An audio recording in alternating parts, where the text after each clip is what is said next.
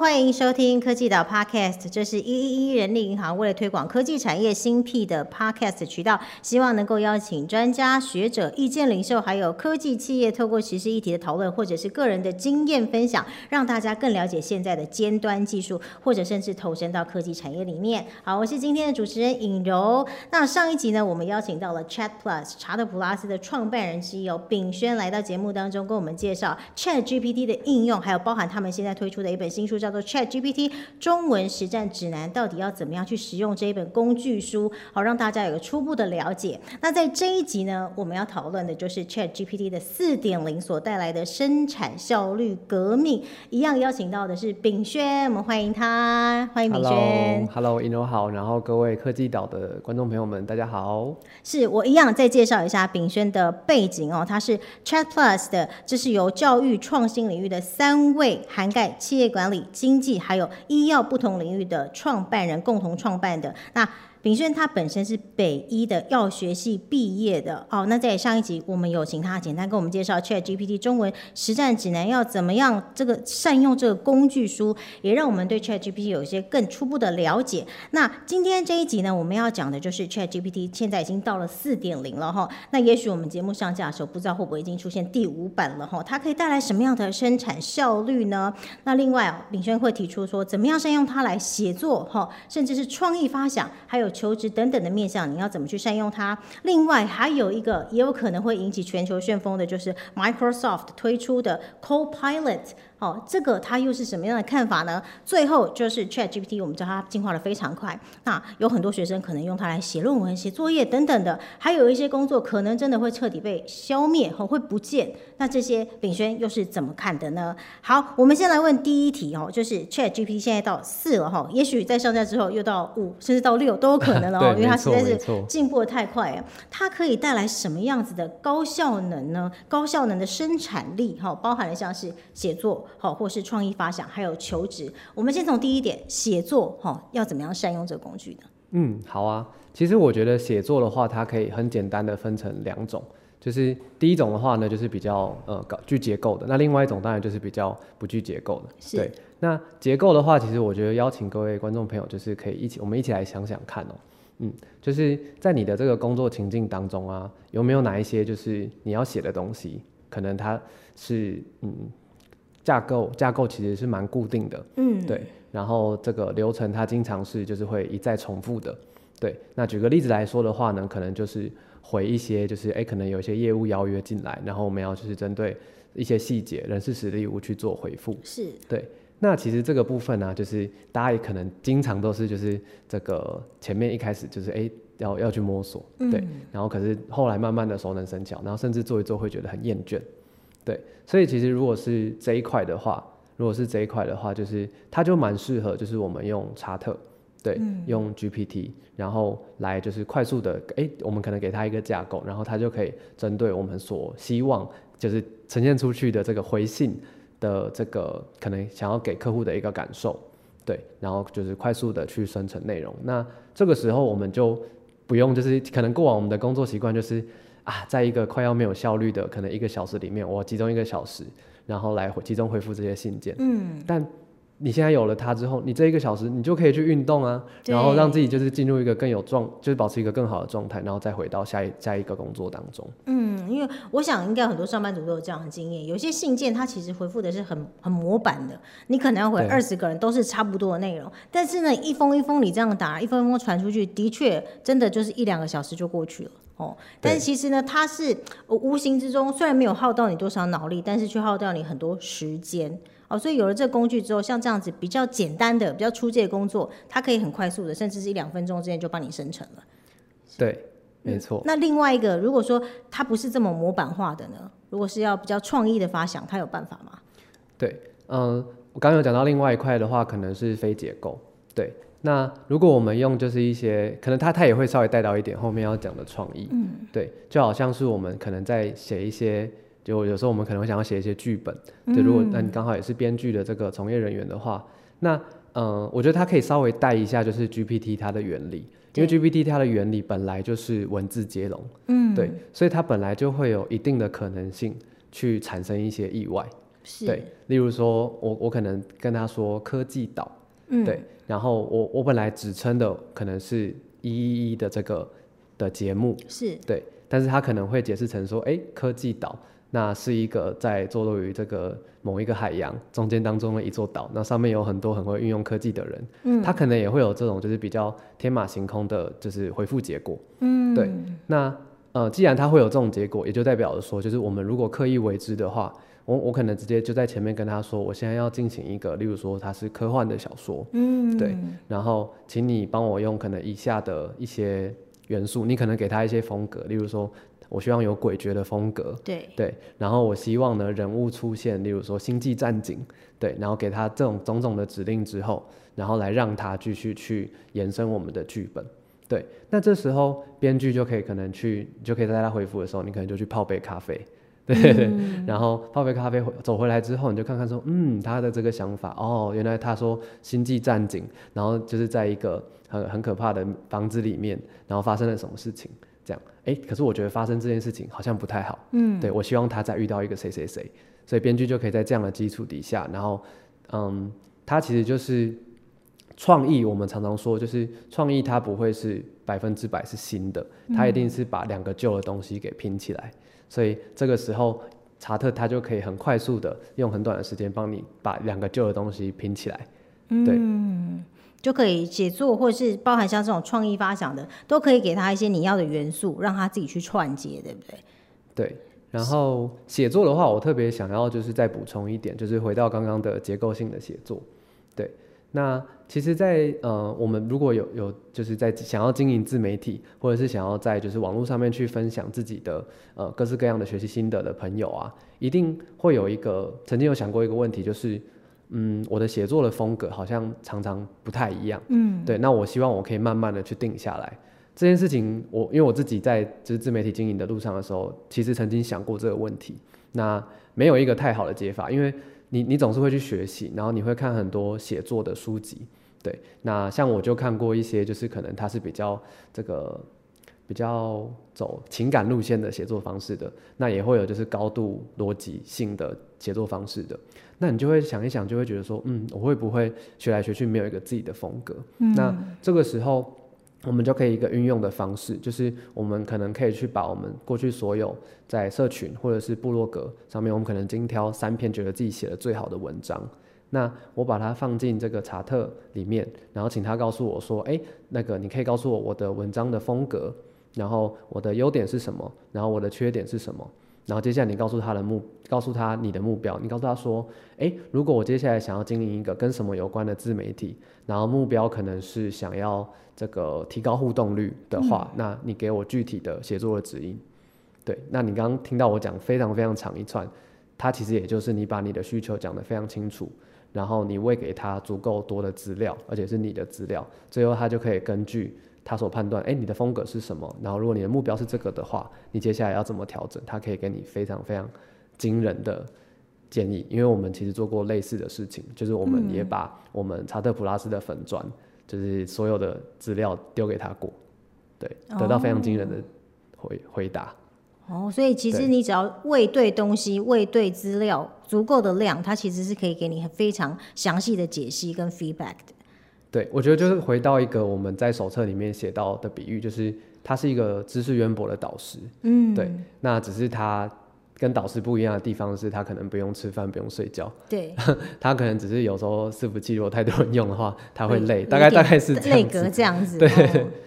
哦 哦，好，那其实这个听起来哦，不是只有单单上班族可以运用，包含像是学生哦。现在学生呢，如果要自主学习的话，这就是一个非常棒的工具了。啊，是好，那当然，学生要跨入社会吼，你可能会有过渡期，就是哎、新鲜人求职，对不对？听说连求职你都可以蛮推荐，可以使用 ChatGPT 来优化你的求职过程。嗯，没错。其实我觉得求职啊，它很简单的说就是三件事情，就是第一个你一定要先了解自己，是嗯，那讲在第一个就代表它非常重要，但它其实也不是那么容易做到。是是，对，所以其实如果从这个第一个来延伸的话，我们常常说，哎，你可能要了解一下自己喜欢做的事情，嗯，那你擅长的是什么？对，然后你在工作当中你最在意的价值是什么？嗯，对。那这边可能就可以有一个小小的应用啦，你就把可能你从小到大你觉得感觉到兴奋的时刻，嗯，告诉他，然后请他来告诉你说，哎，那我可能会喜欢什么样特性的工作？是，这就是第一种应用。对，那刚刚说这个在求职的过程当中，有第二件很重要的事情叫做认识世界。嗯，对，认识这个工作的世界。那这个时候，哎，我可能有前面认识自自己的一些一些得到生成的一些结果嘛？那我接下来呢，我在认识世界这边，我可能就可以请他去，可能我们就套用一些理论的一些框架，例如说，哎，请你告诉我这个在金融业里面，然后可能它比较常见的可能一些职务，对，好，然后我针对这个职务呢，我去请他告诉我说，哎，这个职务的需求，它可能背后代表着我需要，嗯，实际上我在学生时期的时候，最好要有哪一些经历。或者是说，诶，它有列到我需要哪一些能力，那这些能力我可能需要去做过什么样的事情，才能够真正的展现说，哦，我其实真的是，我是不是可能需要去考一个证照，嗯，这一些的。那，呃，我刚刚讲的这一些，看似就是网络上其实也都都可以直接去查得到，但其实我觉得差最大的差别就在于，就是如果你能够比较清楚的，当你有了方向，你认识自己，其实你有比较清楚的方向之后。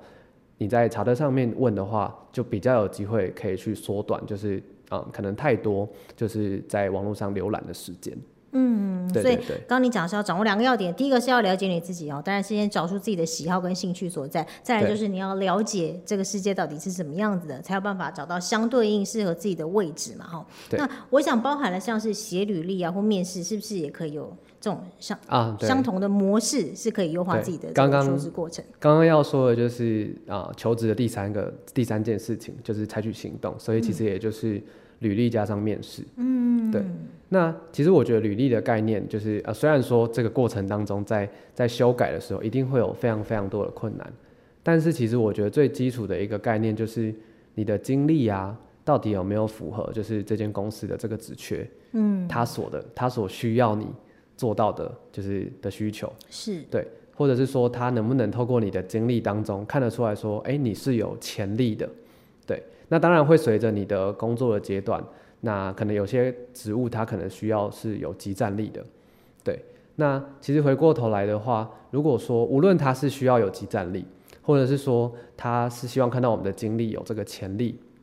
的话，其实我们在写履历的时候，可能如果我们以就是同学的角度，就是哎，我们即将要毕业的这个角度，其实我我的观察啦，就是我遇过蛮多很优秀的年轻朋友，对，那其实最常见的一个问题，反而是他参加了好多活动，那很优秀，然后每个可能也都呃有一些体悟，但他不知道要怎么选择，嗯嗯嗯，那其实有的时候不知道怎么选择，真的不是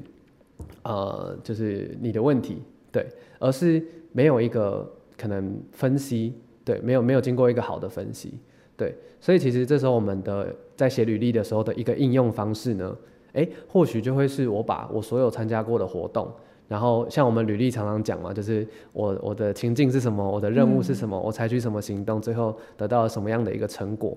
诶，我都用这样子的方式，然后先喂给他，对，先跟他说，诶，然后请他帮我看看说，哦，所以综合起来，嗯，你帮我归结，我三个最强的能力是什么，这样。然后，哎，接下来我可以去看，说我这三个最强的能力跟他在一一一上面的这个职缺的这个职务的描述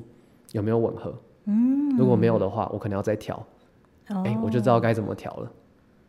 是可以，真的是可以非常快速的找到你自己合适的工作，你就不用大海捞针了，好吗？这边一个一个去慢慢去对，它等于很快速的帮你媒合，你再依照自己缺少的东西去补足就好了。那当然啦，就是最重要的技能这些你还是自己要有，不然它完全没有办法帮你归纳出一个 方向嘛。所以你还是要得。当然，先了解自己。刚刚比轩分享，先了解自己，再就认识这个世界到底职场是什么样子，再来就是采取行动。那再根据他给你的建议去做出相对应的调整哦。我想在求职的路上，绝对会比你自己慢慢摸索还要来得快速许多。好，那除了 ChatGPT 之外呢，现在这个 Microsoft 三六五它也。发布了一个 Copilot，那这 Copilot 它现在还没有到全民禁用然后可能就只有少部分人少部分人可以用。但是炳勋好像也稍微对这个有一点点研究跟了解，可不可以跟我们介绍一下你自己稍微看了之后，你对于这个新的 AI 工具有什么样的看法？嗯，好。那因为我们这个查特普拉斯嘛，就是我们在这个网络上面，我们都是一只鹿，对对对，就是梅花鹿 c i c a d e r 的这个形象，所以我们那时候就是我们三个在聊啊，对，他说哇，那天真的是小鹿乱撞，就是 又非常的紧张，但是也会有点担心说，哎，这个到底会发生什么事情？嗯，对。然后我觉得可以很简单跟各位朋友就是分享一个是很惊喜的地方，对，就是在很惊喜的是。嗯，不晓得大家有没有一个经验，就是，嗯，可能我们在开一些线上会议，对，那有的时候如果分工没有做好的话，就会变成是大家都有参与讨论，哎，可是没有没有留下记录，哎，嗯嗯，那稍微再好一点的话，可能会是，哎，有一个很很主动的人，他开始就是拿拿出手机或是他的荧幕侧录，然后去录下这个，呃，音档，这样子，哎，可是录下这个音档之后，代表着说这个人。他还要就是在可能用某一种工具，好，那过往可能大家比较常听过的，可能是雅婷逐字稿，然后把它转换成文字。对，哇，可是转换成文字之后，我还是得需要透过我的人为，然后去挑说哪些地方是好的，啊，就是需要采纳，哪些地方是可能有一些离题的。对，那大家刚光是听这一段，就是至少就就有三个步骤吧。第一个要有人录。第二个录了之后要转文字，第三个转完文字之后要有人去做归纳跟摘要。是哇，那这三个步骤，我那时候看到这个发布会里面的时候，他就直接跟大家说，就是大家知道什么是 co-pilot 吗？co-pilot 大家就想象，呃，它在英文里面就是副驾驶。嗯，对。所以当你今天是一个驾驶的时候，你常常没有办法边开车，但是边喝水，或者是边开车然后边调说那个导航定位跑掉了，我我要怎么重新设定？对不对？那现在的微软的比喻就是说，你可以直接你在开车的时候，你直接说出口，然后你的就会有一个副驾驶，但是它是 AI 的副驾驶，它帮你一步完成所有的事情。意思也就是说，嗯嗯，可能微软它的这个会议软体是 Teams，对，所以如果你是用他们的这个会议软体，好，然后就是它可能就可以在这个聊天室里面，然后针对就是刚刚所有人发过言发言嘛。然后它就可以可能提供你三点，哎，可能刚刚在就是讨论的过程当中，大家都有共识的地方是什么？大家还不太确定的地方是什么？那下一个的话，哎，那接下来我们下一个议程跟目前讨论的有没有相关？如果没有的话，其实往下走也可以。嗯对，这些都是在会议当中超级常见会卡住的地方，就是常常会觉得啊，讨论不出来该怎么办？但其实有时候你会发现，下一个议程跟目前的根本没有完全相关，而且下一个议程更重要。那我们是不是要先先往下切？对，所以它就变成是，哦，这是让我们非常非常惊喜的，因为你只要，你真的只要动嘴巴，然后跟就是呃，使用都都是使用他们的 Copilot 的话，就真的有机会去达成这样子的效果，非常非常的顺利。那这是让你觉得很惊喜的点吗？那你还有什么别的感想吗？有缺点吗？你觉得？缺点吗？我觉得缺点会是，嗯。常常会来自于就是人到底有没有准备好，嗯，对，就是可能我们这两集里面有去聊到，呃，生成式 AI，然后哎，很快的就生出一张很精美的图，很快的，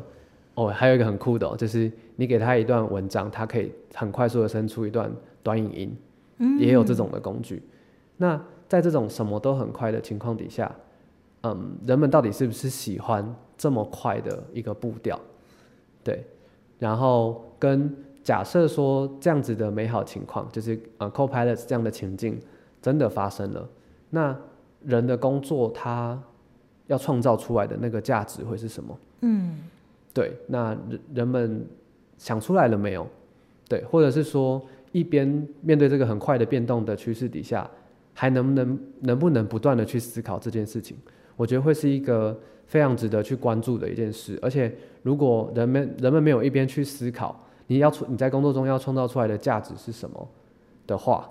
那我觉得很可能会跟我们就是人类历史上的上一个情况有一点像，嗯，就是我们从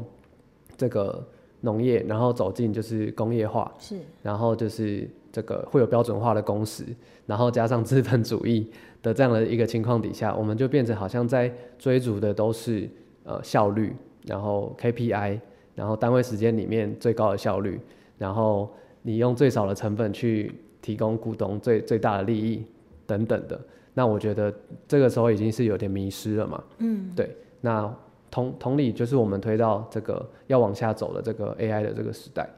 对我觉得会有一模一样需要去担心的地方。那如果没有好好的去做思考的话，我觉得它会是一个呃算是缺点，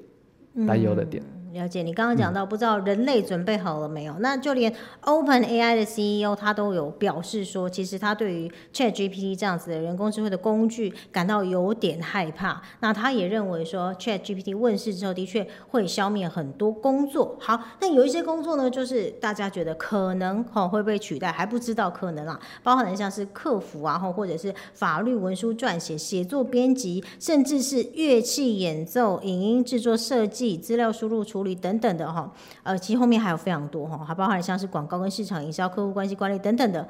真的有可能被取代吗？因为好像最近他好像还通过了美国的律师考试了，那你怎么看呢？是是是，我觉得可以从三个角度来看。对，第一个角度的话，可能是可能会或许有些听众你可能是呃企业主，对，或者你想象一下就是老板是怎么想，嗯，对，那你想象一下就是哎，今天如果你是一个老板，然后呃。你有大量的这个，你你想要有一些，你有一些行销文案的需求，对。对，那你要选择就是一个月或许是呃可能四万块，然后请一位就是哎有能力的这个行销文文案写就是专员，或者是说呢，你你也可以呃可能你刚好就是自己对文字是有敏锐度的，然后因为老板嘛，你常在做业务开发，你其实非常了解自己家的服务或产品，好那。呃，在这样的情况底下，你你刚好就是觉得，哎，其实，在时间的运用上也还 OK，对，那你会不会用二十块美金，差不多就是一个月六百，对，来抵一个月可能四万块的这个呃文案的伙伴，嗯，行销的伙伴，对，所以我觉得这是第一个，就是呃，如果你是用这个资本主义，或者是你是用老板的角度来思考这件事情的话。或许你可能就会有答案了，就是假设你是老板，这件事情你喜欢做，你又有时间做，或许你就会拿来做，因为你花更少的钱，但是得到更好的效果，而且你又做得开心，又节省成本。对，那你铁定会做好。然后再第二个角度的话，我觉得是，呃，工作会不会取代？我觉得要看工作的本质。对，就是我觉得所有的工作都是在解决某一种人他在某一个情况底下遇到的问题。嗯，而有时候你遇到的问题。你会希望是一个人来帮你服务的，嗯，比如说大家想象一下，你今天放假，然后很开心，然后你去到一个，好你很久没去的，或许是日本，好，然后啊，你好不容易就是走进这个拉面店，你希望看到的是一个就是非常有职人精神的一个拉面师傅，然后早上五点就起来熬那一碗汤，还是说你希望看到的是一个，或许他也看起来很像是一个人，可是你心里面知道他是一个。就是 AI 机器人，是，然后来帮你煮这一碗面，然后讲的一样是 Ohio，但是你听得出来它的 Ohio 可能是没有温度的 Ohio，嗯，对，所以我觉得光是这一个点就足以呃去让我们知道说，一定还是会有非常非常多的工作，它是需要人的温度，它是需要人的关怀，嗯，它是需要人的传递，因为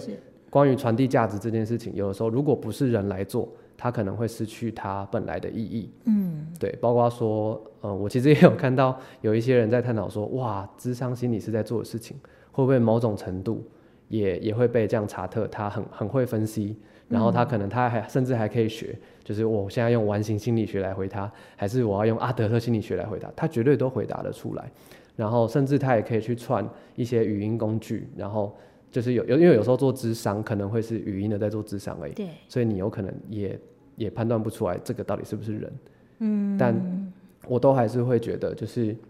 当今天有一个，比如说他是忧郁症的个案，对对，然后你到你到底要怎么判断？